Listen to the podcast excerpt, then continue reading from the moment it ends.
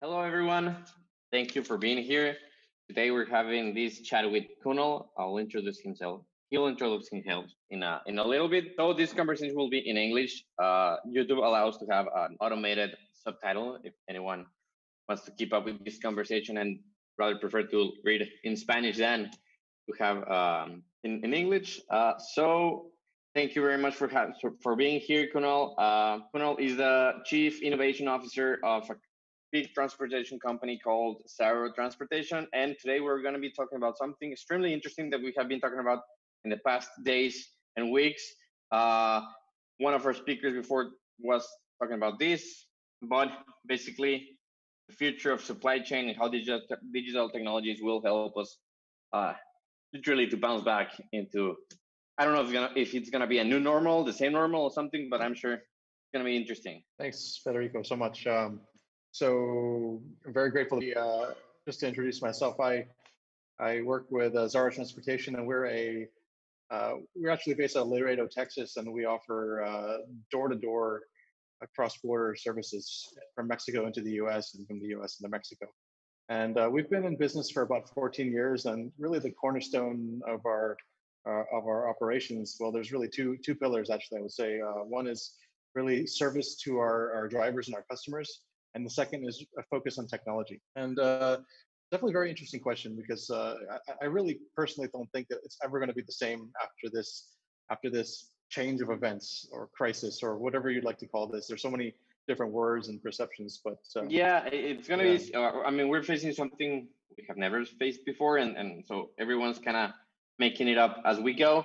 For everyone watching, you do have on your right side of your of your screen a live chat. We can interact you can post the, the questions either in Spanish or English, and I will gladly uh, translate and ask those questions to Kunal here. Kunal, you were you were born in San Francisco, correct me if I'm right? Oh, or you at least actually. in Santa Barbara. Well, yeah, it's basically the same. And you you worked in different companies there. Uh, some of them some of them tech companies, some of them in other niches. You you founded a couple companies now you're the chief innovation officer of a big transportation company. So how is this background, this tech savvy background is helping you currently in a, well, not as disruptive uh, industry as transportation? Well, here's, here's the interesting thing is that really, at the end of the day, transportation is something that directly impacts all of us as humans, right? Uh, if, if we didn't have transportation, we wouldn't have all of the things we need to actually live and survive in the way we do. Uh, and so the the work that we do together um, directly has an impact on on the actual physical lives of, uh, of quite a few. And so I guess kind of going back to my uh, my background, I, I, I worked in quite a few technology companies. I also have a background in, in film production, and and really a lot of that was around um, project management, production coordination, and then going into the technology space. Uh, project management and product management. And really, what uh, what led to success there, and, and really where it leads to success here, is it's all about creating and enabling really powerful communication within the teams. Um, I would say that the great work that we do here at Zarro is is wholly uh, credited to the way our teams work and and the great work that they do, right? And uh, and so it's all about really enabling communication, and and I think in this these times, it's all about leveraging technology to to enable that communication. So, I mean, out of the many dimensions or facets of the work we do, um, the first thing that happened was we we since we have a orientation towards technology, we have an appetite for it, and uh, we're very curious about it. Uh, we very quickly understood that in this crisis, we need to change the way we work, and we can leverage um, exponential technologies and the power of the internet to really um, to change the way we communicate and really make it for the better and we're seeing great results. So um, I was just speaking with our um, our head of operations just a few hours ago, and he was mentioning how in crisis happened, everybody had to work from home. And how do you work from home in a transportation company when you're managing uh, the actual um, dispatch of drivers and making sure that the actual physical assets are, are, are in place? But it turns out that because we are forced to be distributed, we're using tools to document our information better we're able to have communication eh, with much uh, faster response times.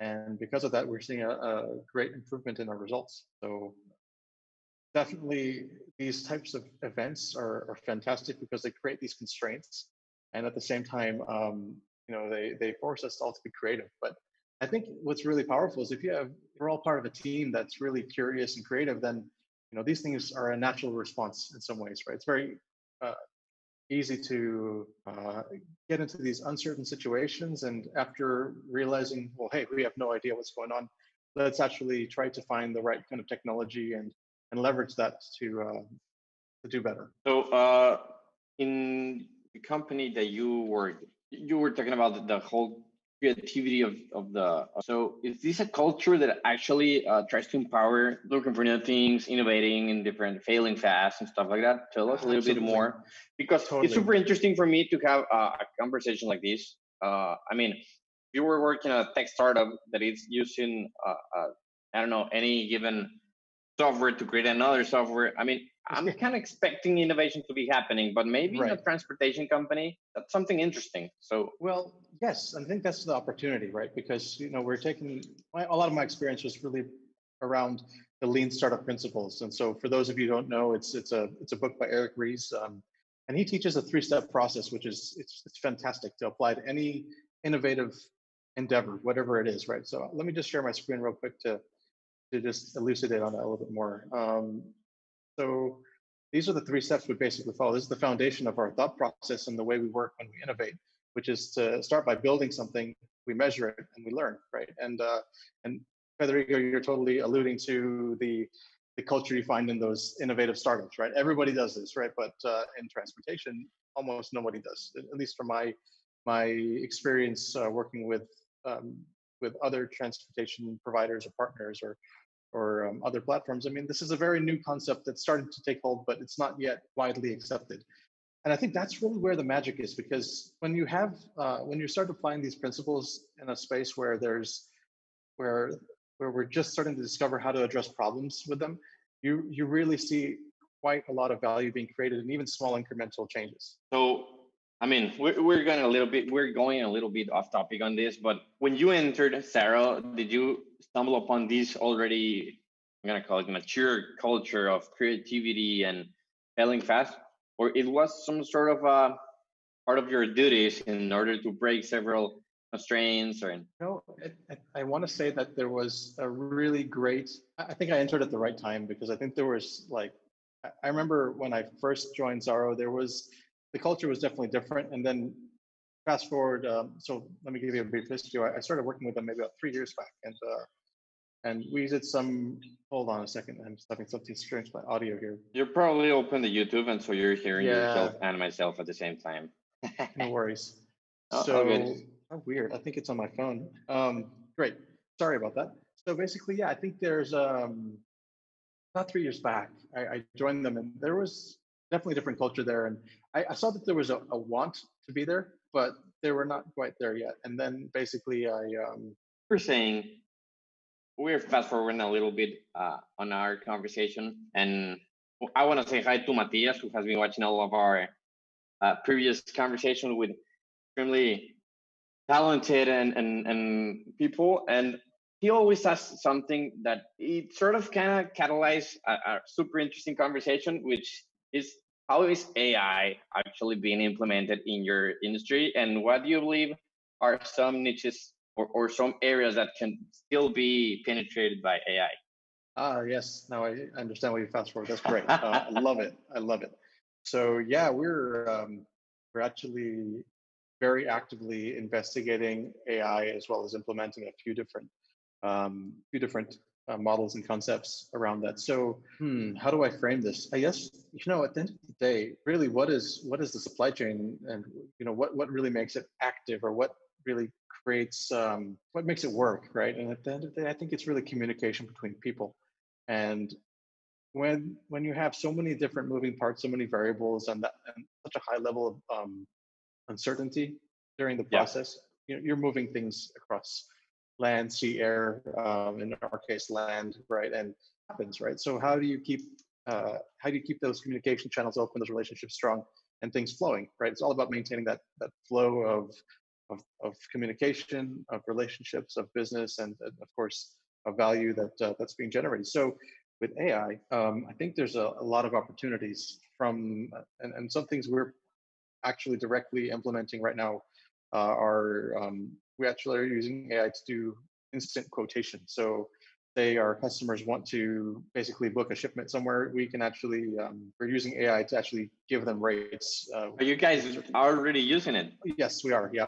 So uh, before that, how long did it take the of the U.S. trucking market?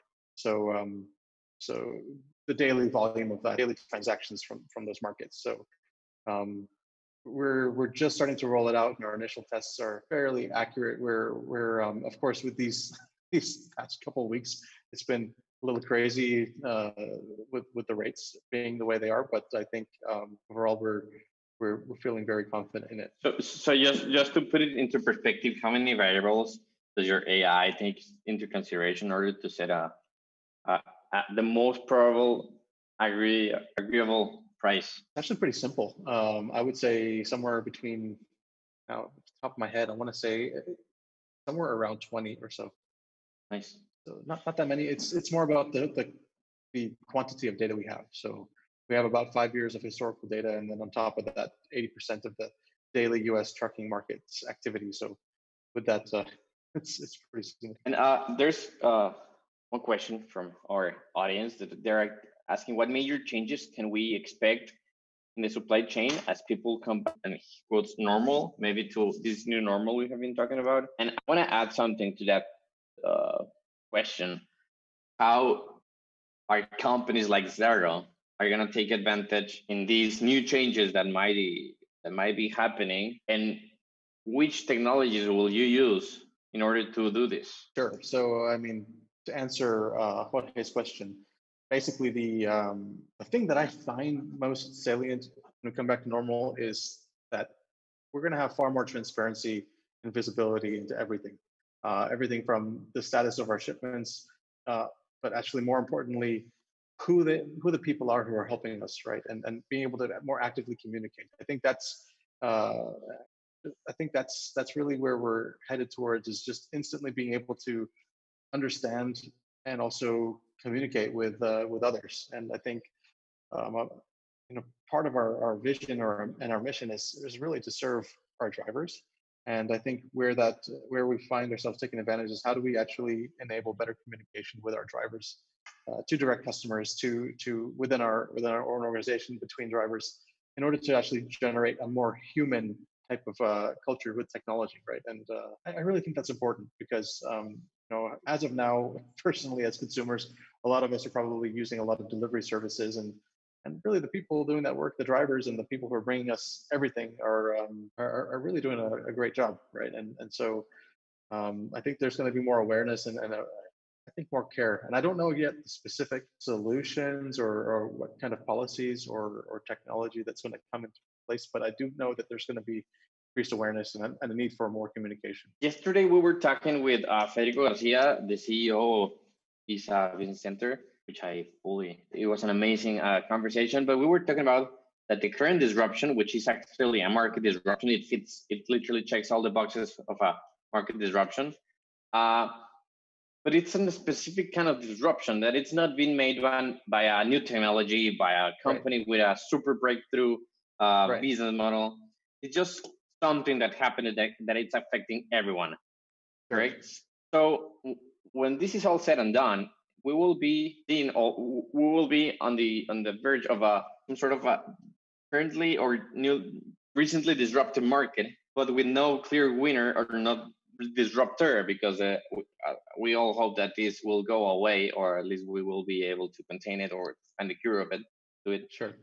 Uh, so Xero has been at least for the past three years been working on implementing digital technologies and several other technologies like cultural uh, a new culture of innovation and creativity all across the company, this probably sets you on a on a pretty nice position in order to to reach for this void that disruption is is living. Are, are you guys looking at this, or or this is not something you have been thinking about? This is absolutely what we we are feeling every day, is and we're feeling very optimistic about, is because um you know I think our and it's not by the way, it's not only technology that's being disrupted; it's also our way of working. And I want to get into that yeah. a little bit later on in this conversation. But um, it's really we're we're all very optimistic and at the same time uh, very curious and and we know that you know yes there's not a new technology that's coming to disrupt but it's it's like yes there is a void and and uh, we're doing our utmost to fill it but we realize that the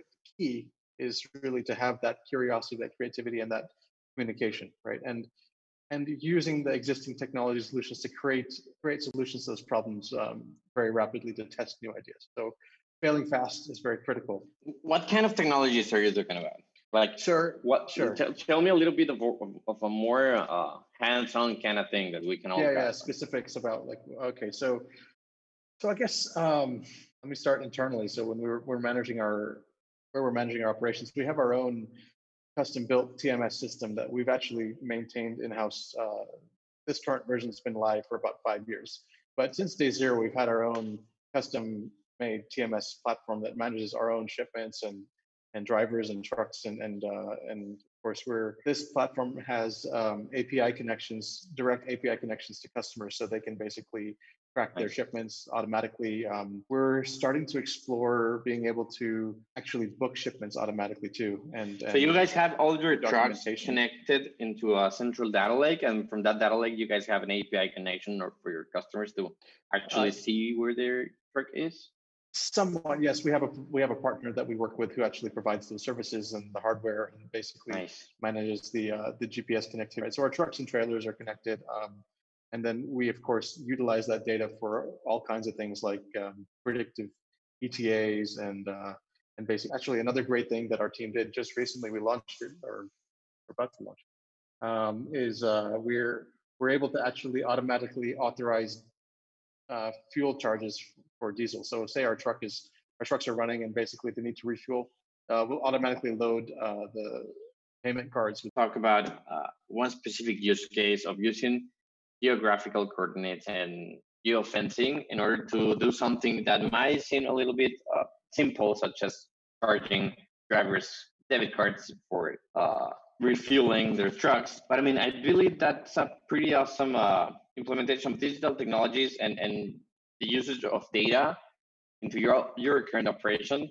that something like this might have been even unthinkable in the past years. Do you have any more of this sort of use cases? Oh, certainly, yeah. So, um, you know, another thing that happened very quickly is uh, with this crisis, we wanted to better take care of our drivers and avoid physical contact. And one one thing that happens is that uh, to maintain with um, certain regulations uh, when we're doing our cross-border trade, we have to make sure that we do a security inspection as we're as we're about to cross the border. So there's actually a physical walk around and sign off, some hand off of paperwork, and and so within about I would say three weeks, we implemented a fully contactless system um, that uh, that that basically evolved from pen and paper to completely digital. Um, and of course, uh, we wouldn't have been able to do it without being able to rapidly prototype. And so now, rather than drivers having to get out of the truck and talk with the security guard, they can they can basically just stay there. Or, or everything is um, fully connected and instantly readable. Um, and uh, I think some a component of that actually is able to use um, AI vision to read certain uh, tags and numbers on our on our equipment.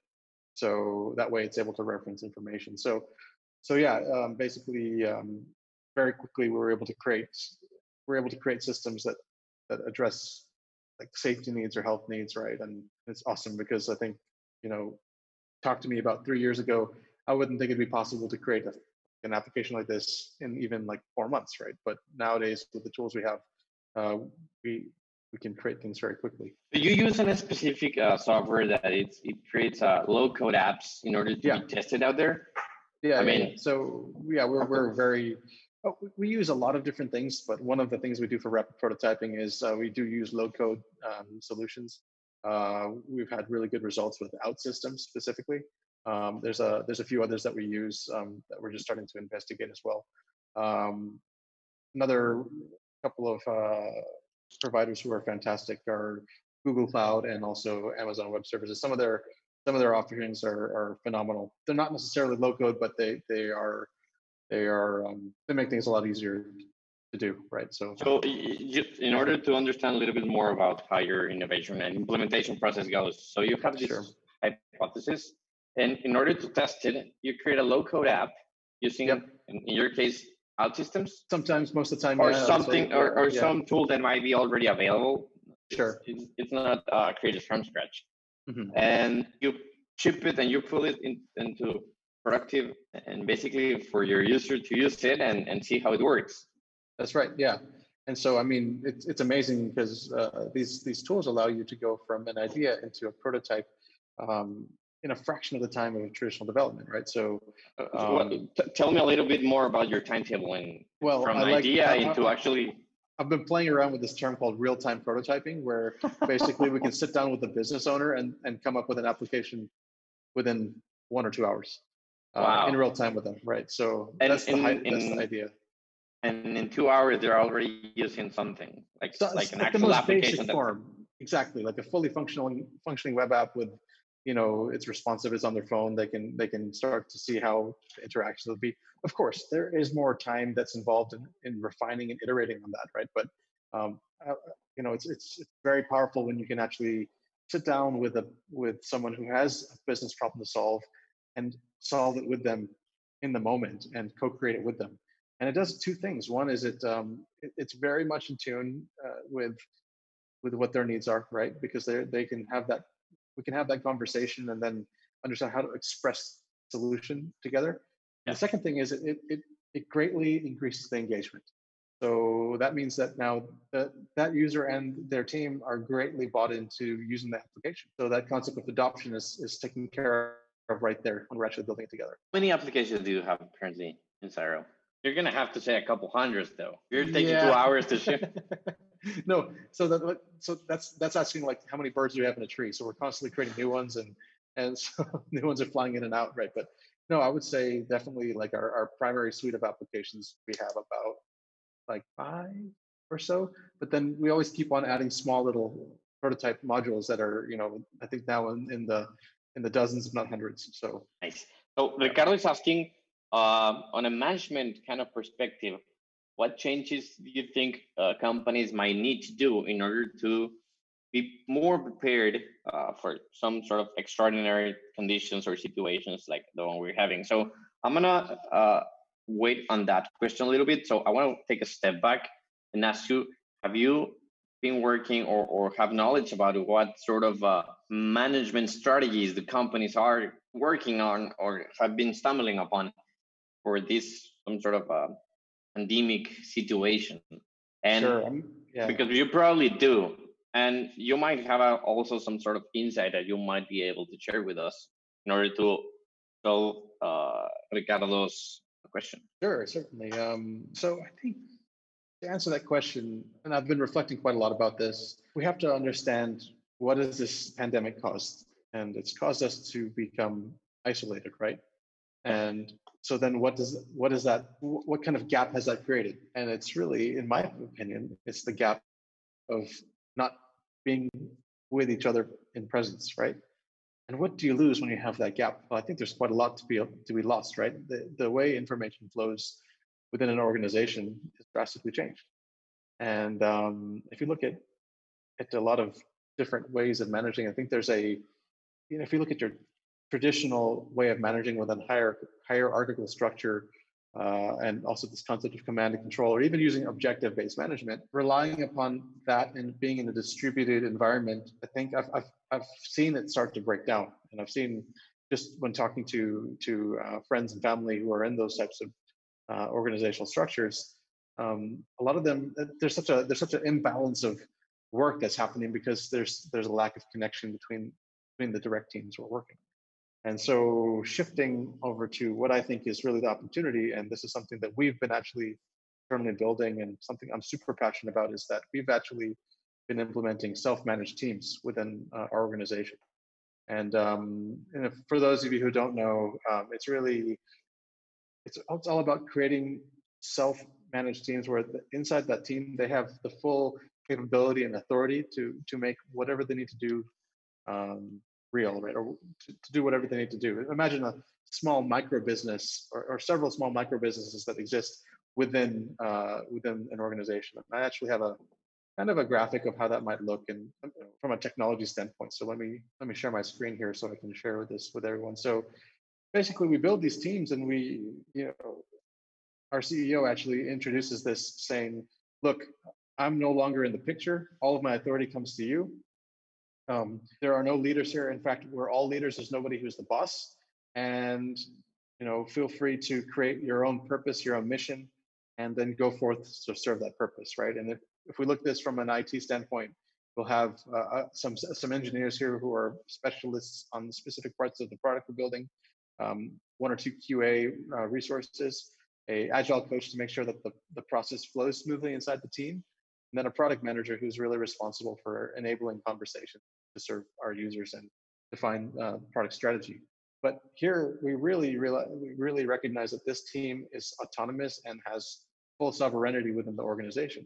And now we kind of zoom out a little bit, and uh, we can see here that you know the whole organization is comprised of these different teams. So there's not the top-down hierarchical approach, but more so we structure these teams to to have as much autonomy as possible. Of course, that requires uh, knowledge of accountability and, and, emotional intelligence and maturity around those concepts. But um, this, what this does is this mimics nature far more than a, a traditional organizational structure.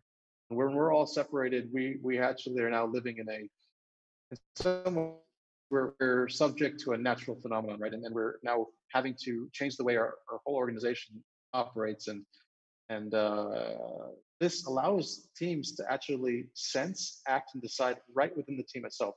If you look at a traditional form of management, if you sense a problem, then you'll have to report it up the hierarchy, decide at the top, and then come back down and, and make a decision. And there's quite a lot of inefficiencies there. So this is this is one simple example of where where this helps, right? And so we've actually been on the path of formalizing our own methodology and uh, and then implementing it within our organization. I would say, um, you know, it's it's definitely a, a, very interesting path. We're seeing great results. Uh, nice. We're seeing fantastic innovation and participation from everyone involved, and um, it's it's it's quite fulfilling, I would say. And that's I, awesome. Can, I can, I can go on. I, I know you do. I know you do. so uh, this this will opens the need for top talent in your organization. I mean, uh, you're basically uh, letting anyone have any sort of decision right now. So having a clear culture, a clear vision, and having the best talent available for leadership, for engineers, for gonna be what makes or break your organization. So now you're a tech company. Congratulations. well, I think uh, another part of this too is that uh, we we really also believe in developing talent within. So nice. Um, I think there's a there's uh, I think uh, another spin to this is that we can creating the right environment to let everyone everyone's internal genius shine. I, I believe everyone has a some form of genius that exists, right? And, and and it's all about for me personally, like how do I put myself in a place where I can give the best of myself, right? I know I, I think I know what that is. I'm always discovering new things. I'm sure others are feeling the same way. But uh, I think um, really, when we're thinking about self-managed teams, it's all about structuring it, the environment so that everyone can bring the best of themselves, right? And there's a great quote um, that a mentor of mine actually said. He, he said, "Leadership is really creating the space for others to arise."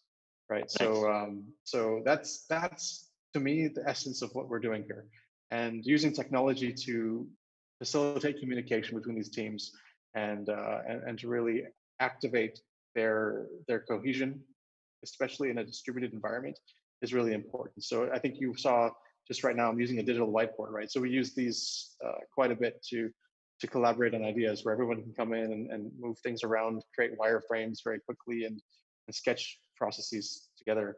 Um, another thing we do, of course, we use video chats and we use um, and another thing uh, we also have is our we have integrations uh, directly from our TMS into um, into whatever tools our teams decide to use. That was really powerful. Oh, go ahead. No, no, no, sure, sure. So we have been talking about uh, how digital technologies are being used by zero tech, uh, transport by Xero technologies. Yeah. uh, but yeah. tell me about the roadmap you're watching. I mean, I'm sure, sure and, and I have known you for a couple of years now. Uh, I'm, I'm sure you already know what trends are gonna be happening in the next three, four, six months, years, and so on and so forth. What what are you looking at? I mean, what are uh, the key trends, digital trends that might be stumbling upon in transportation industry and what opportunities for companies for tech startups or maybe big companies uh, to take? So yeah, I think um, that's a great question, and really, um, I mean, because we can talk about yeah. Auto- autonomous machines, which is like oh, yeah, super easy answer to that. Yeah. But yeah, I want to go more into uh, real, almost easy to create technology. Sure, definitely. So I think. Um, yeah, Francis, not no technology is easy to create. I'm yeah, yeah, yeah. No, no. I'm just, I'm just trying to think of like, you know, so yeah, I think the the thing that I'm very, very interested in, I think we're already starting to get a, a taste of it, is um, there's this concept of a digitally autonomous organization, right? So imagine an organization where the only people involved are the the, the owners, the owners, and then the customers, right? Uh, and a lot of the repetitive functions that are just really essentially moving information around or moving things around are are, um, are automated, right? So so we're looking at like how do you even automate the process of getting a shipment, communicating the information of a shipment all the way to our drivers, and fully automating that process, fully automating customs paperwork, so that way there's less of a human, uh, there's not as many uh, human components involved. Uh, that that type of stuff is actually very achievable within even the next couple of months because a lot of companies are starting to expose uh, APIs that actually automate a lot of these procedures, right? And and I think that's that's really um, something very interesting to us. Another very interesting thing is um, how do you recreate communities digitally? So I think this is not so much about autonomous dr- trucks and drivers, but more so how do you create a sense of belonging in, in this world where everything is highly highly changing, right? So there's there's such a high rate of change and and uh, with all that movement, there's such a disconnect. So we're actually actively exploring platforms for creating communities within our organization and also outside. Um, without going into too much detail, uh, we're really focusing on our drivers. Uh, a couple days ago, I, I know you were in, watching the, the conversation with David Tamés, the founder and CEO of All In Logistics. We were chatting about uh, the, there's some sort of data centralization of the whole supply chain in which providers, distribution, distribution uh, companies, uh, logistics centers, all the way to the consumer. Ah, yes, uh, absolutely. So I, I, we believe that, and, and this is something super interesting that might happen in a few months ahead. So this data, I don't know if I want to call it data lake because more kind of a data ocean because it's going to be centralizing data all the way from uh, suppliers and, and all the actually all the supply networks, not longer a chain. Sure. So it, it does uh, arise several questions to me on that because one is who's responsible for that data data lake, who's responsible of taking care of it, of, of the data, of the ownership of the data. This is this gonna be a government kind of thing? So what are you expecting on this? I, I really see this as for this to really work, it has to be completely participative and decentralized. I don't think that um, and thank you for bringing it up because I think, uh, you know, a, a, a, keystone for all of things that we're talking about is really standardizing the data interface between all of the different participants in, in the supply chain. Um, and for that to work, really everyone has to have ownership of that data. But how do we do that, right? What kind of technology suggests that there is shared ownership without having some central body that's governing the data, right? And and the one that just comes to mind is blockchain, um, yeah. because I think that's really uh, you know that's from from the ground up is really built as a peer-to-peer decentralized uh, method to manage information, right? So um, I think there's opportunity there. Um, the question would be how to implement it in. I think the the challenge would be how do you implement it in in the transportation world where how, how do you get companies even competitors to buy in into this exactly. Uh, yeah data that's, sharing that's a, kind of thing. That's right. So I think I think making things I really think the approach of low code, I love that approach because it's so easy for anyone to come in and solve a problem, right? So so I think like creating low code solutions or even no code solutions where you don't even need to code anything, maybe there's some customization you can make and and turn it on. That's that's really the key. Um, and so I, I really I really see that's uh, the role of us as a technology company to provide those types of solutions to to to ourselves and also the whole market, right? To to make so, everything. so uh, you you do see this happening in the near future. oh yes, Some, someone's gonna take that big advantage. So there's a big opportunity there. yeah, absolutely. No, it's I, I- I think um, and one also th- one thing I'll also say is that there's probably going to happen in a way we don't we won't expect. We're we're thinking about it in a way right now, but uh, if, if if it's like anything that's happened in the past two months, it's going to happen in a way we didn't expect. So I think uh, our job is to keep our eyes open as well as uh, think about ways to make it easy to access and easy to use right away. Right? I think uh, it's not about getting it perfect, more so getting it usable and in place, um, and then constantly improving it. No, this has been an amazing conversation. Uh, we always have amazing. I, I always have amazing conversations with you. yeah, you too. It's always a good time. So uh, please share some closing thoughts on on what we have been talking about. We have been talking about for more than forty minutes. Uh, that felt to me like five. Yeah. right. So, but what are your closing thoughts on uh, like how digital technologies will help to reactivate the supply chain? Because this, that's what we were supposed to be talking about. I don't know if we've Sure. talked about it, but Sure, sure, sure. Yeah, it's coming back to it. I think, I think really when we come, I think there's so many opportunities and with transportation being very young in the technology space, it, it's, it's all about uh, experimenting and using technologies that, uh, trying out new things and having that appetite, building that appetite as an organization. That's incredibly important, right? Uh, there's a lot of tools out there which can be very quickly repurposed to, to be used in transportation. There's a lot of companies out there who are doing, who are doing which is which are doing fantastic work around uh, transportation technology, right? And I think um, every day it's becoming easier and easier to get AI in place in many ways. Um, uh, there there are many tools now becoming available to greatly increase collaboration, greatly increase uh, customer service, uh, automate a lot of processes, and uh, those types of things are, are crucial, right? And they can be they can start very simple as very crude prototypes and very quickly evolve into a, a very very highly effective system, right? And I think it, I think what's really crucial is um, making sure that that technology or whatever technology is chosen is really serving those who are who are using it, right? And uh, always being focused on the human and human and technology connection. I, I would say so. Um, when we when we talk to our drivers, we always want to make sure that they're satisfied and the technology actually acts like a force multiplier for them more so than a tool or more so than a, than a uh, routine that they have to go and process right? For us it's all about reducing the caloric expenditure of, of our end users right or our customers.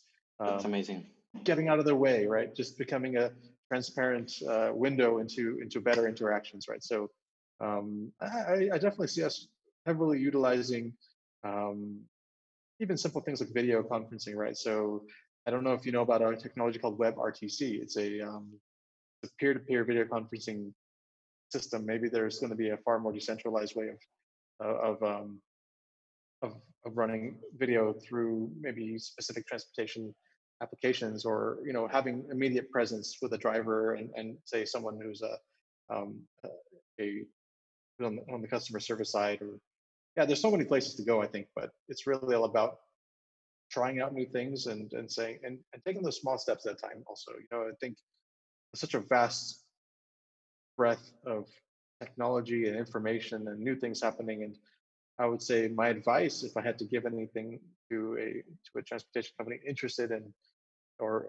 anyone that's supply chain interested in improving the technologies try investigating new things and, and see how they might work right? And and i think that's uh, building that internal culture of um, understanding or exploring new new ideas that's that's really where the value starts to become generated because as new technologies become developed by others we all start to learn how to how they all connect and then uh, yeah, i think then good things happen Great, great. Well, once again, thank you very much for being with us. thanks so For much. For sharing all this knowledge with us. It, it has been an amazing conversation. Guys, for, for everyone there uh, watching, tomorrow we will not be having, I know that's sad, it's a bummer for everyone, uh, but we will not be having a conference tomorrow. We will be having a CTO panel on Friday morning. Uh, if you do not, if you have not yet subscribed to our newsletter, please go to valia.io slash digital summit or just valia.io and in the header you can click on the digital summit button and there you can see the next uh, scheduled and every and and who's gonna be next and everything. So guys, thank you very much for being here. Kunal, once again, thank you, thank you very much. This has been an amazing conversation. And hey guys, see you see you on Friday. Thanks, Kunal. Thank you so much. Thanks.